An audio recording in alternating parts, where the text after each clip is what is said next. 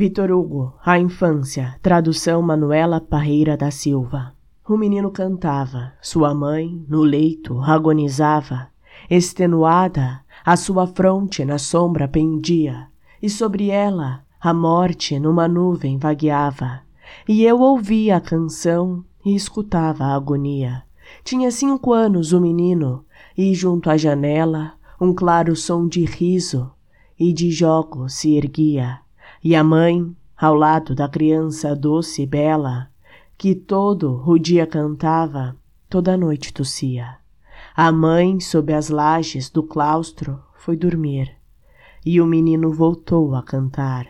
A dor é um fruto que Deus não faz surgir num ramo frágil demais para o suportar.